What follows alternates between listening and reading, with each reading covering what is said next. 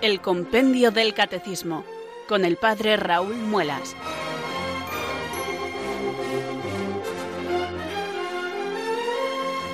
Muy buenas tardes, queridos oyentes de Radio María. Son las cuatro, las tres en Canarias. Comenzamos una nueva edición del Compendio del Catecismo. Reciban un saludo muy cordial del Padre Raúl Muelas, que un día más les habla desde estos micrófonos de Radio María, la radio de la Virgen, la fuerza de la esperanza. Sed todos bienvenidos.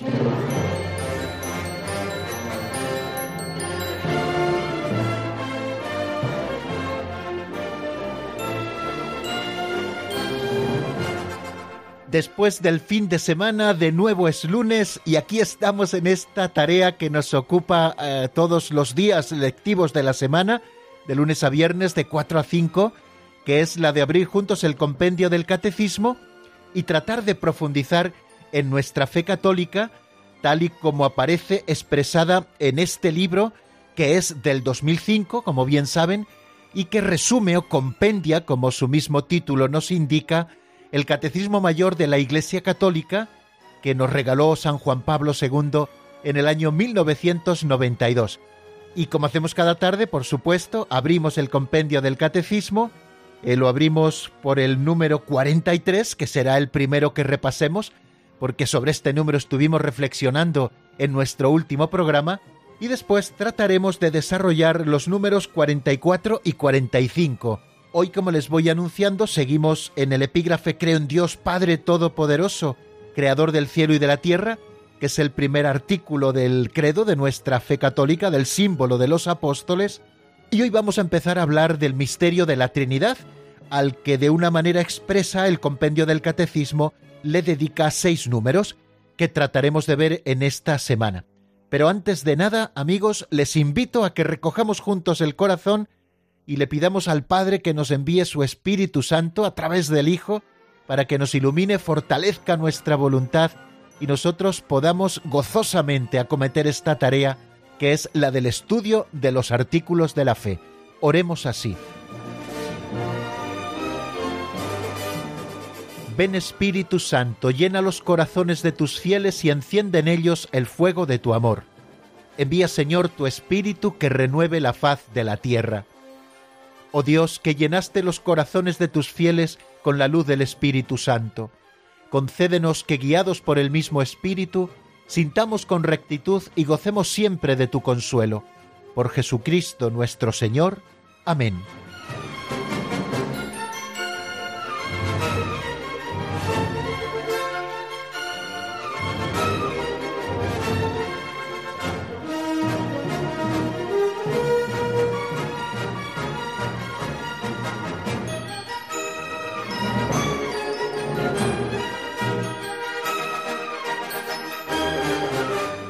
Y después de nuestra oración confiada y sabedores de que Dios no nos dejará solos en esta tarea del estudio del compendio del catecismo, les ofrezco amigos una nueva pincelada. La de hoy se titula Huellas en la arena.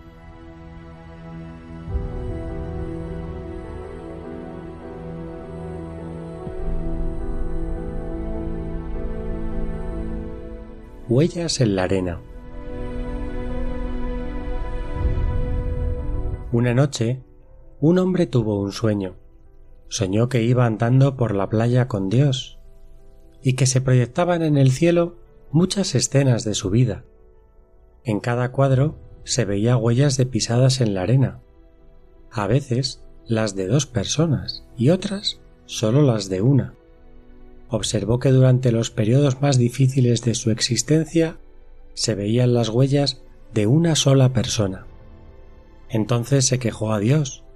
Me prometiste, Señor, que siempre caminarías a mi lado. ¿Por qué cuando más te necesité no estabas conmigo? El Señor le respondió Cuando viste las huellas de una persona, hijo mío, fue cuando tuve que llevarte en mis brazos.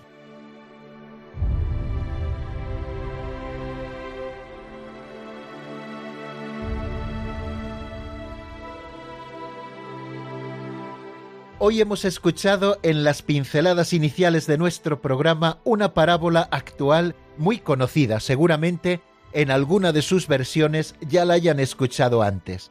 Viene más o menos a ser esto, una persona veía reflejada en forma de pisadas en la playa toda su vida. Muchas veces aparecían dos pares de huellas de pies, los de Dios y los del protagonista de la parábola. Pero coincidiendo con los momentos más difíciles de su vida, sólo aparecían marcadas en la playa las huellas de una persona. Pero resultaron no ser las de nuestro protagonista, sino las de Dios que le llevaba en brazos en esos momentos de especial dificultad. Esta parábola de las huellas en la arena plasma literariamente varias verdades que tenemos que grabar a fuego en nuestra memoria y en nuestro corazón y que yo quiero ofrecerles a modo de reflexión en este momento de comienzo del programa. La primera es que Dios es siempre fiel. Así le hemos conocido al estudiar su revelación y más concretamente la semana pasada al estudiar su nombre. Dios clemente y misericordioso siempre es fiel a su pueblo y a sus amigos. Dios se manifiesta como el Dios de Abraham, de Isaac y de Jacob, el que permaneció fieles a los patriarcas que habían sido, pero también a Moisés se le manifiesta como el que le promete que estará con él todos los días en adelante. Y Dios así lo cumple. Pero fijaros que en la plenitud de los tiempos, cuando el Padre envía al Hijo a la tierra y toma nuestra propia condición humana en todo semejante a la nuestra menos en el pecado, pues este Hijo de Dios Jesucristo nos promete, yo estaré con vosotros todos los días hasta el fin del mundo. Y Jesús siempre cumple sus promesas. Nadie le obligó a quedarse con nosotros. Si lo dijo es porque Él quería adquirir ese compromiso que es un compromiso al que siempre permanece fiel, porque recordemos que Dios no es cambiante como nosotros. Jesucristo el Señor permanece siempre el mismo. Nadie le obligó a quedarse con nosotros, solo lo hizo por su amor. Y quiso quedarse en los buenos momentos y en los malos momentos de sus hermanos los hombres, los tuyos y los míos. Así que amigo, cuando tengas un mal momento, cuando sientas que te has quedado solo, que hasta Dios te ha abandonado, considera que eso no es así, que Dios permanece siempre a tu lado aunque no le sientas. Y esta es la segunda cosa o la segunda verdad que quería desarrollar en este momento. Esa segunda verdad es que en los momentos de cruz nuestros sentimientos no siempre son capaces de comprender la realidad como verdaderamente es. Nuestro sentimiento, a veces ofuscado por el sufrimiento y la cruz, no nos dejan ver con claridad en los malos momentos, estén causados por lo que sea, a veces nos sentimos morir y la angustia nos aprieta por todos lados. La cruz pesa demasiado, nos agobiamos y pensamos que estamos solos, que Dios se ha olvidado de nosotros, pero esto no es así. Aunque no seamos capaces de verlo, confía. En esos momentos es cuando Dios te lleva en sus brazos. Por eso, a pesar de todo, puedes avanzar, puedes seguir avanzando, porque Dios está siempre contigo. Dijo el Señor en el Evangelio, si vosotros que sois malos sabéis dar cosas buenas a vuestros hijos, ¿cuánto más vuestro Padre del cielo dará cosas buenas a los que se las piden?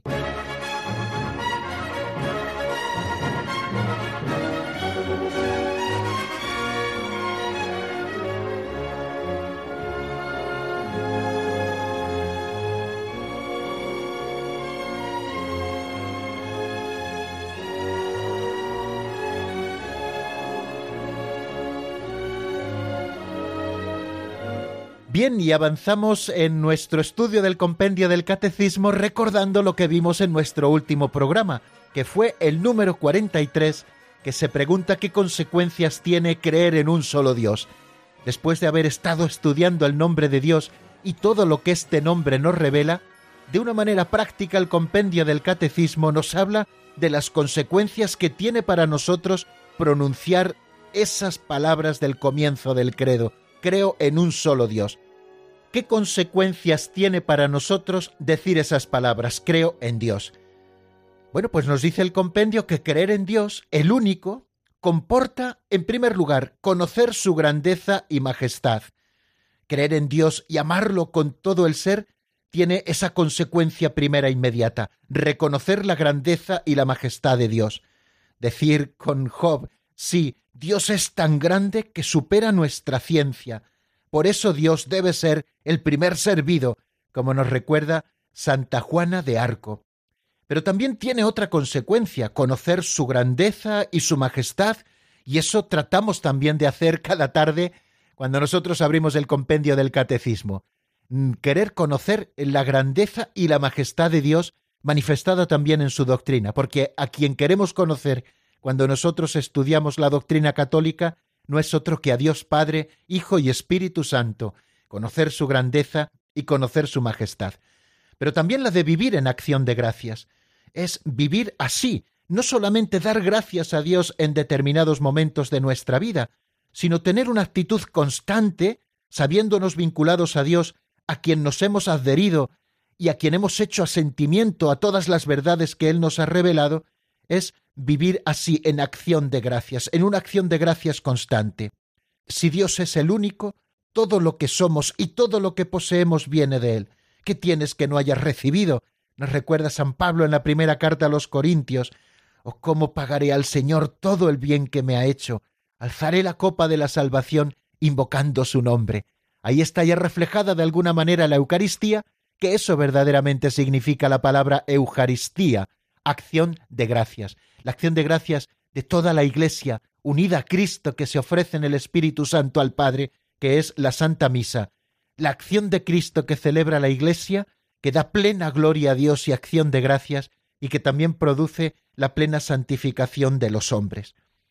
Otra es la de confiar siempre en Él, incluso en la adversidad. En todas las circunstancias tenemos que confiar en Dios, incluso en los momentos más difíciles. Como decíamos hoy a propósito de esa pincelada que recitábamos y sobre la que reflexionábamos hace apenas un momento, confiar en Él incluso en la adversidad, saber que aunque casi no podamos caminar, aunque nos sintamos solos, Dios está siempre con nosotros y nos lleva en brazos. Y recordemos aquellas palabras de Santa Teresa de Jesús, nada te turbe, nada te espante, todo se pasa, Dios no se muda, la paciencia todo lo alcanza. Confiar siempre en Dios en todas las circunstancias de la vida. Otra es la de reconocer la unidad y la verdadera dignidad de todos los hombres creados a imagen de Dios. Y por último también hablábamos de usar rectamente todas las cosas creadas por Él. Bueno, nos deteníamos un poquito en cada una de estas cinco consecuencias que para nosotros ha de tener el profesar la fe y decir creo en Dios, Padre Todopoderoso, creo en un solo Dios. La primera es la de reconocer la grandeza y la majestad de Dios.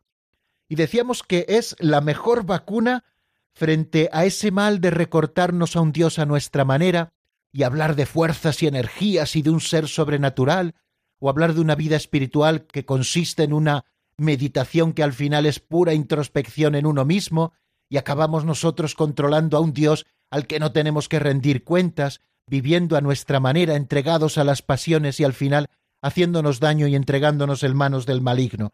Pues la mejor vacuna frente a todo esto es el reconocimiento de la grandeza y la majestad de Dios. Esas cosas que hemos estado vislumbrando al estudiar el nombre inefable de Dios y que Dios mismo nos ha comunicado de sí mismo, que es un ser personal que sale a nuestro encuentro, que sólo Él es, desde siempre y por siempre, que trasciende el mundo y la historia, que es el creador del cielo y de la tierra, que siempre es fiel y que siempre es cercano, que es el santo por excelencia y rico en misericordia, que es espiritual, trascendente, omnipotente, eterno, personal y perfecto, que es la verdad y es el amor. Bien, al, hablar de el reconocer la grandeza y la majestad de Dios, decíamos que este reconocimiento nos hará ser humildes, nos hará andar en verdad, Dios es Dios, así lo reconocemos como Él se ha revelado y así se nos manifiesta su grandeza y su majestad, Dios es Dios y nosotros somos poca cosa, nosotros somos pobres criaturas. Pero es cierto que somos pobres criaturas a las que Dios ha querido con un amor de predilección. Y no sólo como criaturas nos ha querido Dios, sino también como hijos de la familia de Dios, con los que Dios ha hecho una alianza perpetua en Jesucristo su Hijo, en quien creemos y esta fe nos trae la salvación. Y como miembros del pueblo de Dios hemos de vivir, y así lo reconocemos, al ver la majestad y grandeza de Dios, así hemos de vivir en la nueva vida en Cristo, con sus exigencias morales, como colaboración nuestra a la vida de la gracia. Reconocer la grandeza y la majestad de Dios trae por tanto consigo humildad, agradecimiento, reverencia y también santo temor del Señor para acercarnos confiadamente al trono de la gracia. Y a propósito de vivir la acción de gracias, otra de las consecuencias que para nosotros tiene decir creo en un solo Dios, decíamos lo siguiente, que quien vive con humildad y conoce aquel de quien todo lo ha recibido, ha de vivir la acción de gracias, porque de bien nacidos, recordábamos en ese refrán, de bien nacidos es ser agradecidos. ¿Qué tienes que no hayas recibido? Lo leíamos en ese texto del capítulo cuarto, versículo seis de la primera a los Corintios. Nos dice San Pablo, a ver, ¿quién te hace tan importante? ¿Tienes algo que no hayas recibido? Y si lo has recibido, ¿a qué tanto orgullo como si nadie te lo hubiera dado? Y es que la, acción de gracias a Dios es también una forma de adoración.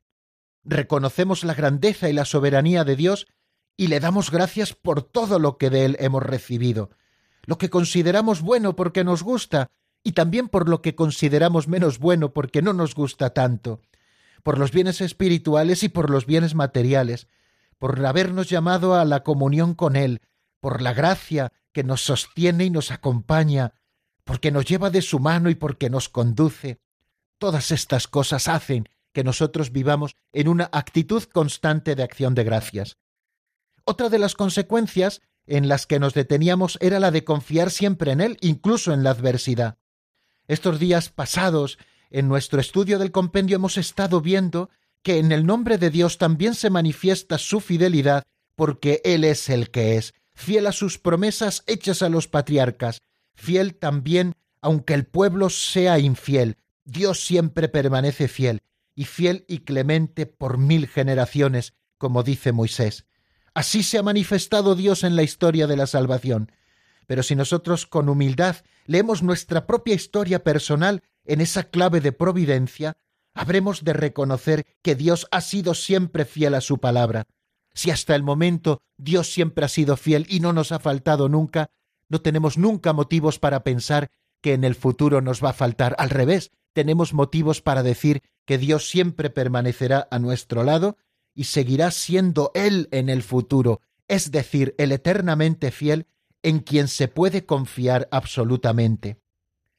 También hablábamos de otra consecuencia, la cuarta que aparece así nombrada en el compendio del Catecismo, que es la de reconocer la unidad y la verdadera dignidad de todos los hombres creados a imagen de Dios.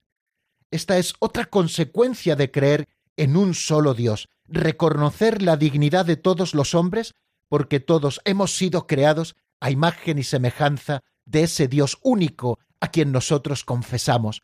Por lo tanto, si nuestra propia vida es reflejo, es un don de Dios, hemos de respetar siempre la vida de todos los hombres, desde el comienzo hasta el fin, no sólo de aquellos eh, que son de los nuestros, sino de todos y también independientemente de cuáles sean sus circunstancias personales, de enfermedad, de limitaciones, de pobreza, de más o menos productividad, toda vida humana es digna porque es imagen y semejanza de Dios. Y también este reconocimiento de la dignidad de toda vida humana es independiente del momento vital que se encuentre esa vida. Defendemos la vida desde su concepción hasta su fin natural, Decíamos aquello de que si la Iglesia dice no al aborto o no a la eutanasia, no es porque le guste decir no, no, es porque le gusta decir sí, un sí grandísimo a la vida que ha salido de las manos de Dios y que Él nos ha creado a los hombres y mujeres de todos los tiempos a su imagen y semejanza. Y también hablábamos de esa otra eh, de las consecuencias que tiene para nosotros decir creo en un solo Dios, que es la de usar rectamente las cosas creadas por Él, y recordábamos en este punto esa meditación de principio y fundamento de San Ignacio de Loyola que sitúa al comienzo de sus ejercicios. El hombre ha sido creado para alabar, hacer reverencia y servir a Dios nuestro Señor, y mediante esto salvar su ánima. Y las demás cosas, a esto nos referimos, y las demás cosas sobre la haz de la tierra han sido creadas para ayudar al hombre a conseguir ese fin, de modo que tanto ha de usarlas cuanto le ayuden en la consecución de ese fin, y tanto ha de desecharlas cuanto le aparten de la consecución de su fin. Si nosotros tenemos muy claro cuál es nuestro fin, usaremos según el plan de Dios las cosas creadas que estén en nuestra mano, y al hablar de cosas no sólo nos referimos a cosas materiales, sino también a todo aquello que no es Dios ni nuestro yo explícito propiamente hablando, ¿no? Eh, hablamos de todo lo que son relaciones, personas, de todo lo que es fama, de todo lo que esos medios que tenemos para el desarrollo de nuestra vida. Bueno, todas esas son las cosas creadas. Tanto hemos de usarlas cuanto nos ayuden eh, en nuestra búsqueda de Dios y tanto hemos de desecharlas cuanto nos impidan llegar a Dios. Bueno, pues eso es lo que se nos pide, la libertad de los hijos de Dios frente a todo lo creado. Es decir, el uso según el plan de Dios, no poniendo en ello nuestro corazón. Hablábamos de cuáles eran las tentaciones frente a las cosas creadas. Si recuerdan, eran las de la ingenuidad, pensar que todo es bueno y por lo tanto todo es bueno para mí. No, todo es bueno porque así lo ha creado Dios, pero no todo me conviene. Segundo es la del maniqueísmo, que es la de decir todo es malo y por lo tanto desecho todo, porque me puede llevar al mal, eso también es una tentación que debemos resistir y combatir porque verdaderamente no es así. Dios ha creado las cosas para que nosotros podamos usarlas en nuestra búsqueda de Él y en nuestro sostenimiento, sin poner en ellas nuestro corazón. Y la tercera tentación era la de la idolatría, que es hacer absoluto lo que es puramente relativo, y que también es una tentación que nos rodea constantemente y contra la que tenemos que luchar. Bueno, pues eh, más o menos esto es lo que vimos eh, de una manera mucho más amplia en nuestro último programa. Vamos a dar un pasito adelante hacia el número 44 del compendio del Catecismo.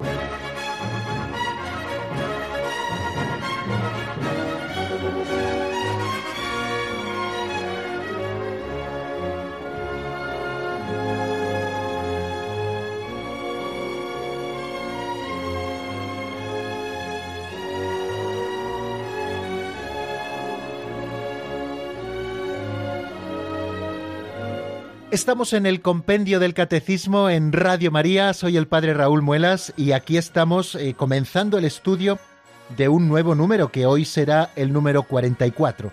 Pero antes de abordarle, permítanme que vuelva a situar este número en su contexto. La primera parte del catecismo, recuerden que el catecismo tiene cuatro partes, bueno, pues la primera de ellas está dedicada a la les credendi, a lo que tenemos que creer. En esta primera parte hay dos secciones una que es la de Creo Creemos, donde estuvimos viendo todo el tema de la revelación, de la transmisión de la revelación, de la Sagrada Escritura, de nuestra respuesta a Dios, que es la fe, y luego comenzamos una segunda sección que se titula así Creo en Dios Padre, donde estuvimos hablando de los símbolos de la fe y donde empezamos ya a estudiar el símbolo de la fe de los apóstoles, completándolo siempre, por supuesto, con el símbolo niceno constantinopolitano, y empezamos a ver el primer artículo de la fe. Creo en Dios Padre Todopoderoso, Creador del cielo y de la tierra. Ya hemos visto unos poquitos números de ese epígrafe del primer artículo. ¿Por qué la profesión de fe comienza con Creo en Dios? También hablamos de por qué profesamos un solo Dios, con qué nombre se ha revelado Dios. Nos preguntábamos si solo Dios es, por qué es importante la revelación del nombre de Dios, en qué sentido Dios es la verdad, de qué modo Dios revela que Él es amor, y el último día estuvimos viendo qué consecuencias tiene creer en un solo Dios. Bueno, hoy vamos a empezar un nuevo tema que se ocupa del misterio central fundamental de nuestra fe, que es el de la Santísima Trinidad. Bueno, pues nos encomendamos nuevamente al Señor y escuchamos eh, lo que dice el número 44 del compendio. ¿Cuál es el misterio central de la fe y de la vida cristiana?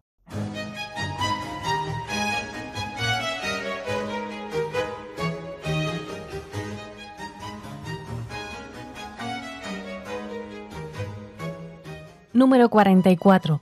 ¿Cuál es el misterio central de la fe y de la vida cristiana? El misterio central de la fe y de la vida cristiana es el misterio de la Santísima Trinidad. Los cristianos son bautizados en el nombre del Padre y del Hijo y del Espíritu Santo. Bueno, pues lo hemos escuchado. El misterio central de la fe y de la vida cristiana es el misterio de la Santísima Trinidad. Los cristianos son bautizados en el nombre del Padre y del Hijo y del Espíritu Santo. Bueno, si nos vamos un poco a las fuentes en las cuales nosotros recibimos la nueva vida en Cristo, que es nuestro bautismo, bueno, decimos que uno de los efectos del bautismo es que Dios nos ha dado la gracia, que se nos perdona el pecado original, que somos hechos hijos de Dios, que somos hechos miembros de la Iglesia, bueno, entre los efectos que produce el bautismo y que estoy citando de memoria. Bueno, pues uno de ellos es el que somos hechos hijos de Dios por el espíritu de adopción que recibimos por nuestra participación en la muerte y resurrección de Jesucristo, que es el bautismo. Luego nosotros tenemos que ir al momento del bautismo para nosotros caer en la cuenta de que el misterio central de la fe y de la vida cristiana no es otro que el misterio de la Santísima Trinidad, un solo Dios verdadero en tres personas distintas, el Padre, el Hijo y el Espíritu Santo. En el nombre del Padre y del Hijo y del Espíritu Santo hemos sido cada uno de nosotros bautizados. Bueno, en el nombre de la Trinidad, por tanto, todos hemos sido bautizados. Pero es que incluso antes de proceder al bautismo, el bautizado, o cuando se trata de un niño que no habla y que es todavía pequeñito, es decir, infante, no puede responder, creo, pues son sus padres y padrinos los que responden a esa triple pregunta que nos permite confesar nuestra fe en el Padre, en el Hijo y el Espíritu Santo. Decía San Cesario de Arles, la fe de todos los cristianos se fundamenta en la Trinidad. Supongo que habrán estado en algún bautismo. Bueno, en el suyo fijo, pero bueno, mm, la mayoría no se acordarán porque serían bautizados de pequeños. ¿Cómo es el rito del bautizo? Por ejemplo, en el rito del bautismo de niños hay primero un rito de acogida, luego hay una segunda parte que es la liturgia de la palabra, y luego hay una tercera parte que es propiamente la liturgia bautismal, que es donde se hace primero la unción prebautismal con el óleo de los catecúmenos, después eh, ya se bendice el agua con el que va a ser bautizado el pequeño, y después se renueva la profesión de fe o se hace la profesión de fe, en este caso cuando se trata de los niños, por parte de los padrinos y de los padres. El sacerdote les pregunta ¿Creéis en Dios Padre Todopoderoso, Creador del cielo y de la tierra? Y responden aquellos que presentan a la criatura para ser bautizada, o en el caso de los bautismos de adultos, el propio que va a ser bautizado, sí creo. ¿Creéis en Jesucristo, su único Hijo nuestro Señor, que nació de Santa María Virgen, murió, fue sepultado, resucitó de entre los muertos y está sentado a la derecha del Padre? Y responde, sí, creo. Y se pregunta por tercera vez, ¿creéis en el Espíritu Santo, en la Santa Iglesia Católica, en la comunión de los santos, en el perdón de los pecados, en la resurrección de los muertos y en la vida eterna? y se responde sí creo. ¿Se dan cuenta cómo el protagonista del bautismo, como no puede ser de otra manera, es Dios mismo, o sea, la Trinidad única e indivisible, tres personas distintas, un solo Dios verdadero, el Padre, el Hijo y el Espíritu Santo. Los cristianos son bautizados en el nombre del Padre y del Hijo y del Espíritu Santo, y no en los nombres de estos. Nos dice el Catecismo Mayor, pues no hay más que un solo Dios, el Padre Todopoderoso, y su Hijo único, y el Espíritu Santo, es la Santísima Trinidad. Somos bautizados no en los nombres del Padre y del Hijo y del Espíritu Santo, sino en el nombre del que es único, que es Dios mismo, la Trinidad Santísima, Padre, Hijo y Espíritu Santo. Es que el misterio de la Santísima Trinidad es el misterio central de la fe y de la vida cristiana, Así lo hemos escuchado, queridos amigos, en este número 44 y así lo proclama la Iglesia. ¿Por qué es el misterio fundamental? En primer lugar, porque es el misterio de Dios en sí mismo. Es el misterio de lo que Dios es en sí mismo. Dios es Trinidad. Por lo tanto, estamos tocando el misterio central principal de nuestra fe. Y es pues, puesto que es el misterio de Dios en sí mismo, la fuente de todos los otros misterios de la fe es la luz que los ilumina a todos los demás. La Trinidad Santísima es la que ilumina todo lo que profesamos en el credo, por supuesto. Es la enseñanza más fundamental y esencial en la jerarquía de las verdades de la fe. Con estas palabras nos lo dice la Sagrada Congregación para el Clero en un documento muy importante que es el Directorio General de Pastoral de la Catequesis. Bueno, toda la historia de la salvación no es otra cosa que la historia del camino y los medios por los cuales el Dios verdadero y único, Padre, Hijo y Espíritu Santo, se revela a los hombres, los aparta del pecado y los reconcilia y une consigo. Eh, los padres de la Iglesia, eh, también esto nos lo dice el Catecismo Mayor, que explicita un poco este número tan pequeñito que es el 44 en cinco o seis números, ¿no? Bueno, pues los padres de la Iglesia distinguen entre teología y oikonomía. Oikos significa casa, las normas, también de ahí viene la palabra economía, ¿no? Las normas de la casa y teología, ceos, es el estudio de Dios. Bueno, pues los santos padres de la Iglesia distinguen entre teología y oikonomía. Con el primer término, el de teología, eh, se designa el misterio de la vida íntima de Dios Trinidad, el misterio en sí propiamente, en la intimidad de ese misterio, ¿no? Y con la segunda palabra, el de oikonomía, eh, se refiere a todas las obras de Dios por las que se revela y comunica su vida. Es la economía de la salvación. Seguramente esta frase la hayan escuchado en alguna ocasión. Por la oikonomía nos es revelada la teología, pero también inversamente es la teología, es decir, el misterio propio de Dios, el que esclarece toda la oikonomía. En este misterio que nos ocupa, que es el de la Santísima Trinidad, lo vemos como muy claro. El conocer el desarrollo de lo que Dios ha hecho por nuestra salvación nos hace conocer a Dios pero el reflexionar y el conocer también a Dios como Él se nos ha revelado, también nos ayuda a comprender todo su plan de salvación. Vamos a detenernos un poquito porque si no, eh, no escuchamos ninguna canción y estamos más que hablando, hablando, y hay que descansar un poco de la palabra para reflexionar en todo lo que hemos estado diciendo. Para ello yo les ofrezco una canción de Luna Eikar que se titula Cómo no amarte, del álbum Luz y Sal.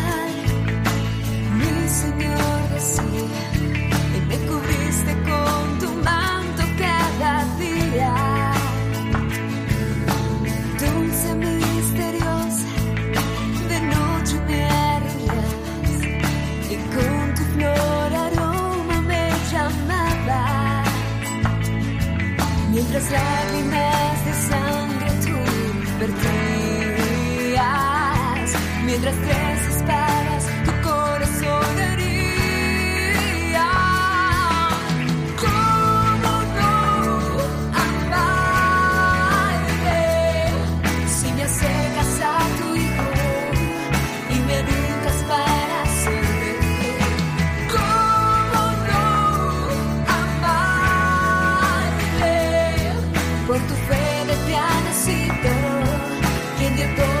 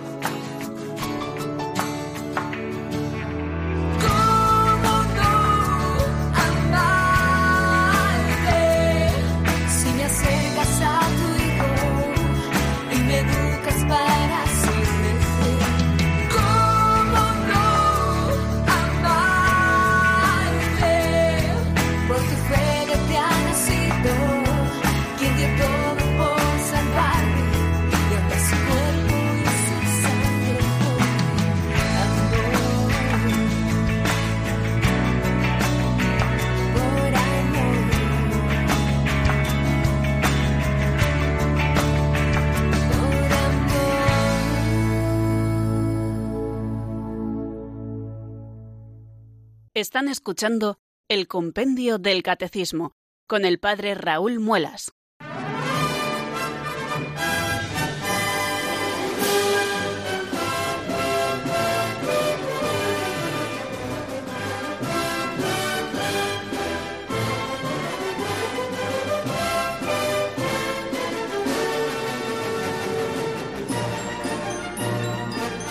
Continuamos, queridos amigos, el estudio del número 44 del Compendio del Catecismo, en el que nos preguntamos cuál es el misterio central de la fe y de la vida cristiana. Hemos respondido con el compendio que el misterio central de la fe y de la vida cristiana es el misterio de la Santísima Trinidad. Los cristianos son bautizados en el nombre del Padre y del Hijo y del Espíritu Santo. Estemos muy atentos a este misterio porque, como bien nos dice el compendio, es el misterio central y fundamental de nuestra fe. Primero partimos del conocimiento de Dios, no solamente por lo que nosotros hemos vislumbrado con nuestras fuerzas naturales, sino por lo que Dios se ha revelado. A lo largo de toda la historia de la salvación, ya se ha vislumbrado un poquito este misterio, como hemos visto, pero sobre todo es con Jesucristo, como si Dios quiere veremos mañana, como se nos revela plenamente este misterio, el de la Santísima Trinidad. Bueno, pues nosotros creemos en Dios que no es un ser solitario, sino que en frase agustiniana vive en familia, es decir, el Padre, el Hijo y el Espíritu Santo. De manera que la madurez de la vida cristiana está no solo en creer en Dios como un ente que existe, sino en creer en Dios así, como Padre, Hijo y Espíritu Santo, y que nosotros tengamos relación con cada una de las personas divinas, que seamos capaces de orar al Padre. Lo hacemos tantas veces sobre todo cuando recitamos el Padre Nuestro, ¿no? Estamos rezando con la misma oración que el Hijo con mayúscula nos enseñó y en quien nosotros hemos sido hechos hijos también gracias al Hijo, ¿no?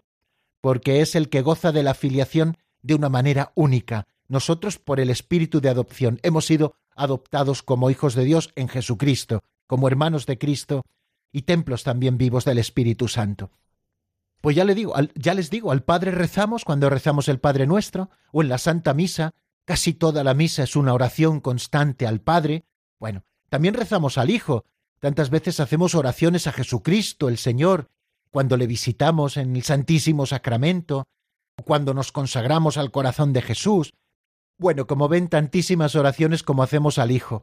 Pero también cuando nosotros tratamos personalmente como persona que es al Espíritu Santo, y pedimos que venga sobre nosotros, cada día aquí en el compendio, comenzamos así rezando el Ven Espíritu Santo, llena los corazones de tus fieles y enciende en ellos el fuego de tu amor.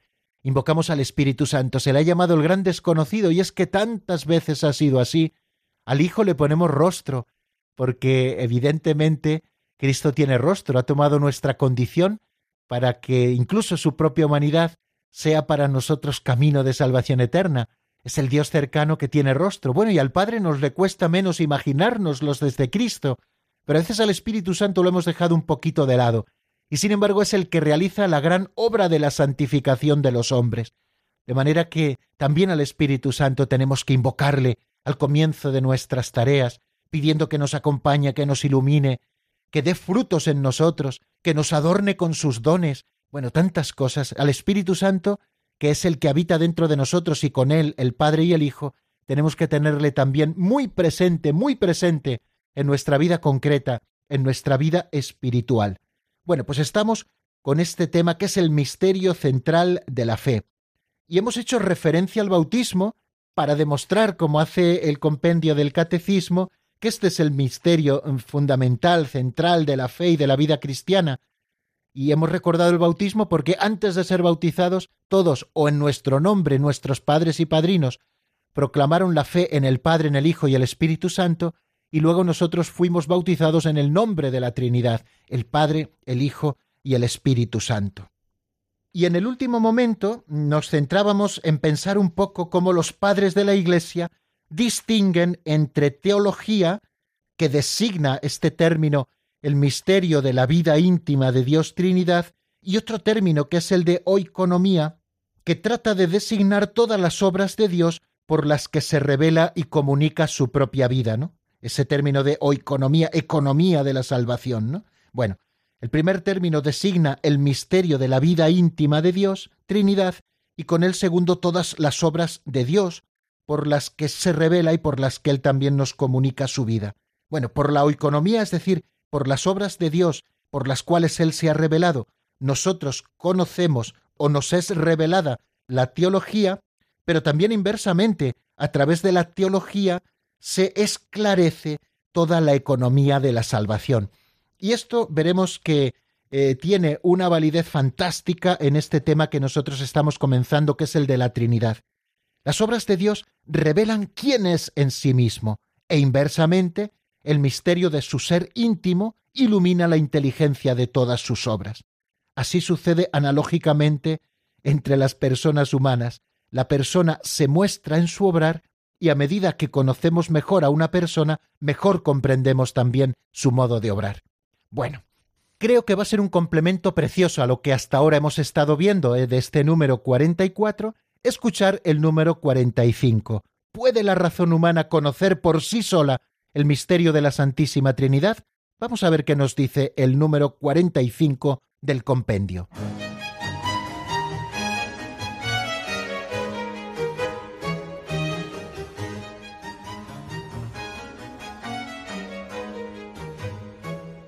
Número 45. ¿Puede la razón humana conocer por sí sola el misterio de la Santísima Trinidad? Dios ha dejado huellas de su ser trinitario en la creación y en el Antiguo Testamento, pero la intimidad de su ser como Trinidad Santa constituye un misterio inaccesible a la sola razón humana e incluso a la fe de Israel, antes de la encarnación del Hijo de Dios y del envío del Espíritu Santo. Este misterio ha sido revelado por Jesucristo y es la fuente de todos los demás misterios.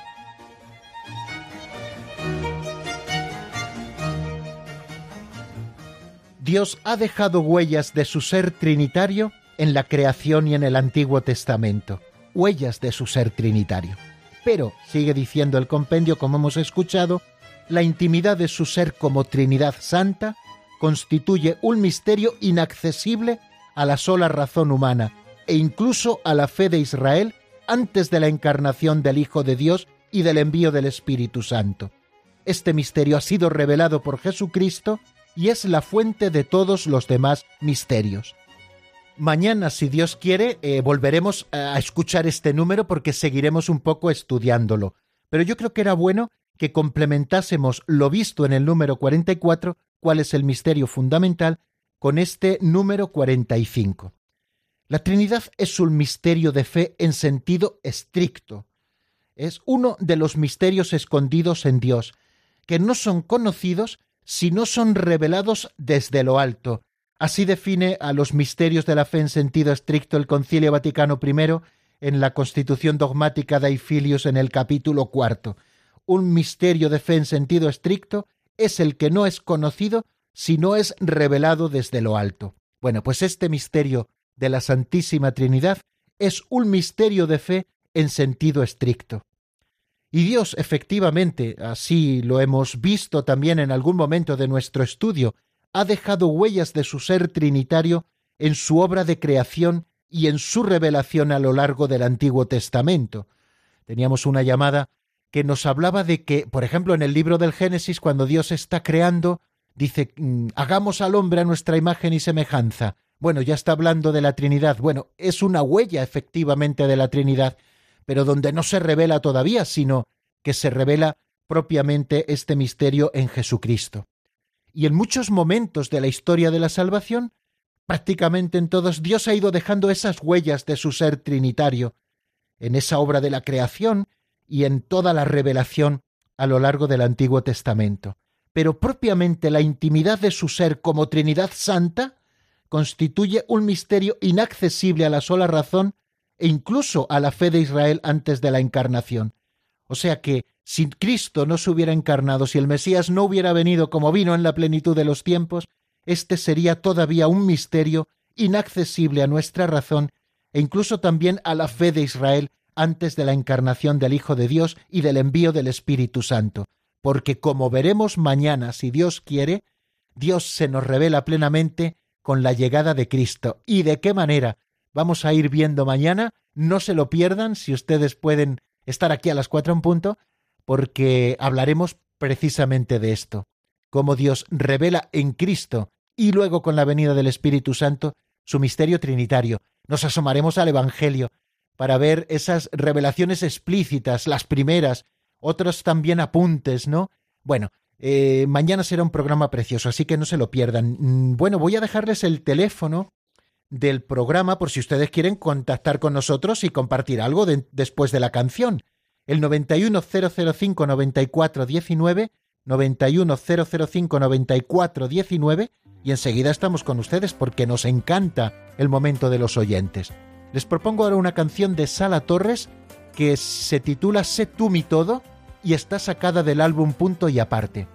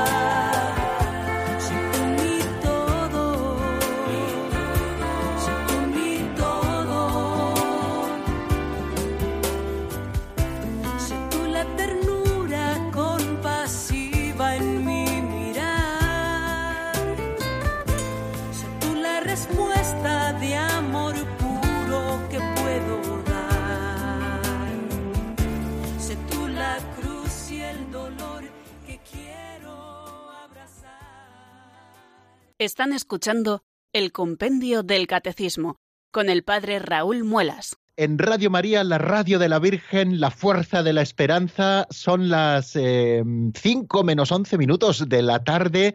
Este día luminoso, al menos aquí en Talavera, un poquito fresco, pero muy luminoso, donde estamos encantados de eh, estudiar eh, el misterio central de nuestra fe, que es la Santísima Trinidad.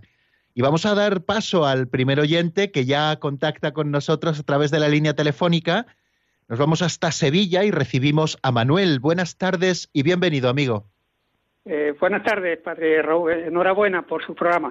Muchas gracias. Mm, mi cosa era que mm, tengo un par de reflexiones que me gustaría que me lo comentara a ver su forma de pensar. A mí me resulta un poco difícil de comprender, vamos, a, mi forma de a mi imaginación, lo de que nosotros somos hijos adoptivos de Dios.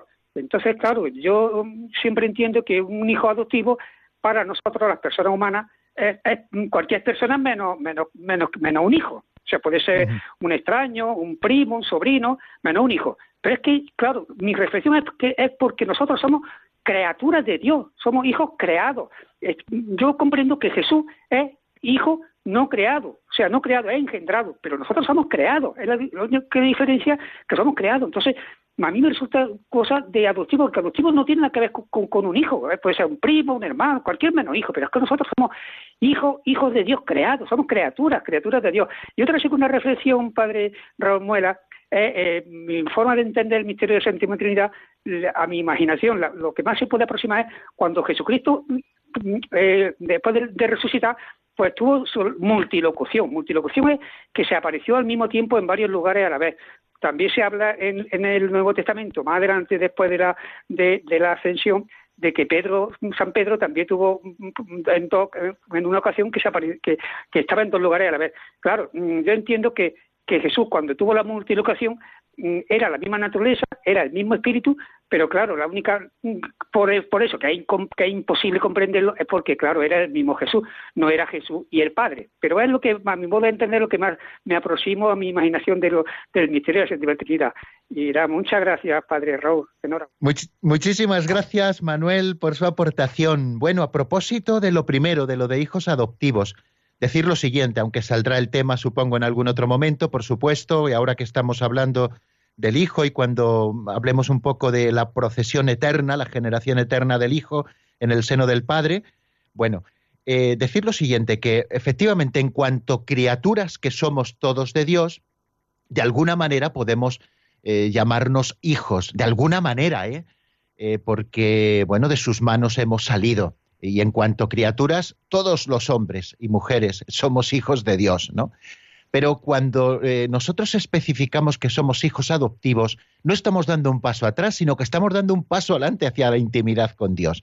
O sea que todos somos criaturas, en este sentido todos hemos salido de sus manos, pero cuando nosotros decimos que por el misterio de la muerte y resurrección de Cristo en el que participamos en el bautismo somos hechos hijos adoptivos, no estamos en realidad quitando fuerza a lo que ya somos por criaturas, sino que estamos añadiendo quilates a lo que ya somos, es decir, que somos un poquito más. ¿En qué sentido? Bueno, hijo mm, de Dios, en el sentido propio solamente es el hijo. De hecho, Jesús lo distingue en el Evangelio.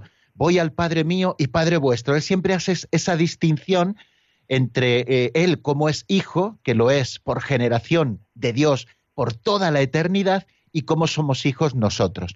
Es decir, ¿qué es un, es un hijo adoptivo? Es alguien al que por un tema jurídico, es decir, por una vinculación jurídica, se le hace con todos los derechos y todas las obligaciones propias de los hijos. Se le introduce en el corazón de la casa. Bueno, pues eso es lo que Dios ha hecho con nosotros, que sin ser hijos como lo es el Hijo, gracias al Hijo, nosotros hemos sido introducidos en el seno de la casa con todos los derechos de los hijos, ¿no?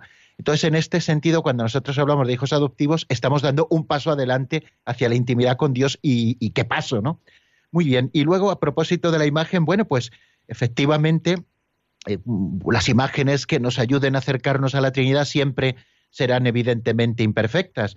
Y usted nos explicaba un poco esa que a usted le sirve, ¿no? Bueno, pues evidentemente Dios no está situado o no está eh, mm, reducido a, una presencia en un momento, en un lugar determinado, sino que Dios que vive en la eternidad y es omnipresente puede hacerse presente en varios momentos a la vez. No unas veces como padre, otras como hijo, porque podríamos caer en el modalismo, que esto es una herejía, pero sí que eh, eh, es, verdad que Dios se hace presente de distintas maneras, pero bueno, ya, iremos avanzando un poco en este tema. Vamos a dar paso rápidamente, eh, nos vamos a venir a José Manuel, que también nos está esperando, y aunque nos queda un minuto, eh, le queremos saludar. José Manuel, buenas tardes, bienvenido. Sí, buenas tardes, Padre Raúl. Ante todo, felicitarles a usted y todo el equipo por la labor que hacen. Muchísimas gracias, encantadísimos. Gracias a ustedes.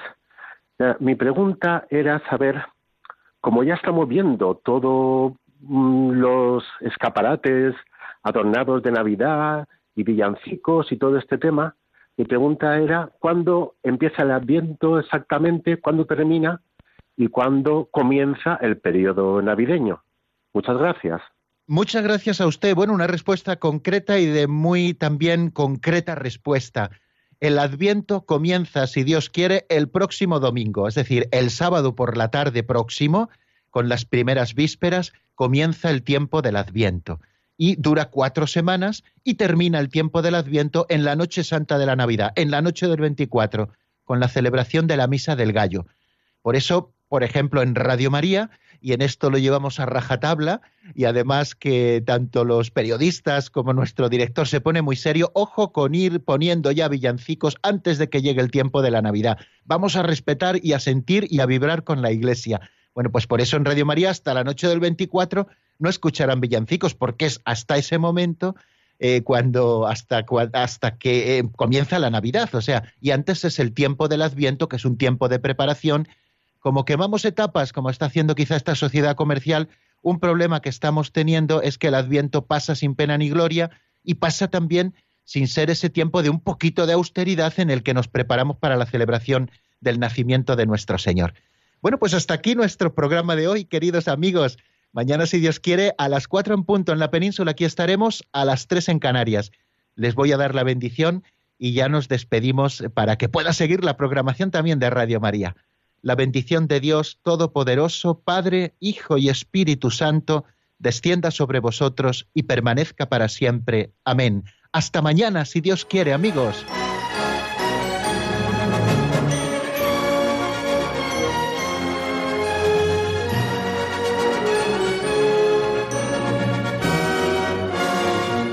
El Compendio del Catecismo con el Padre Raúl Muelas.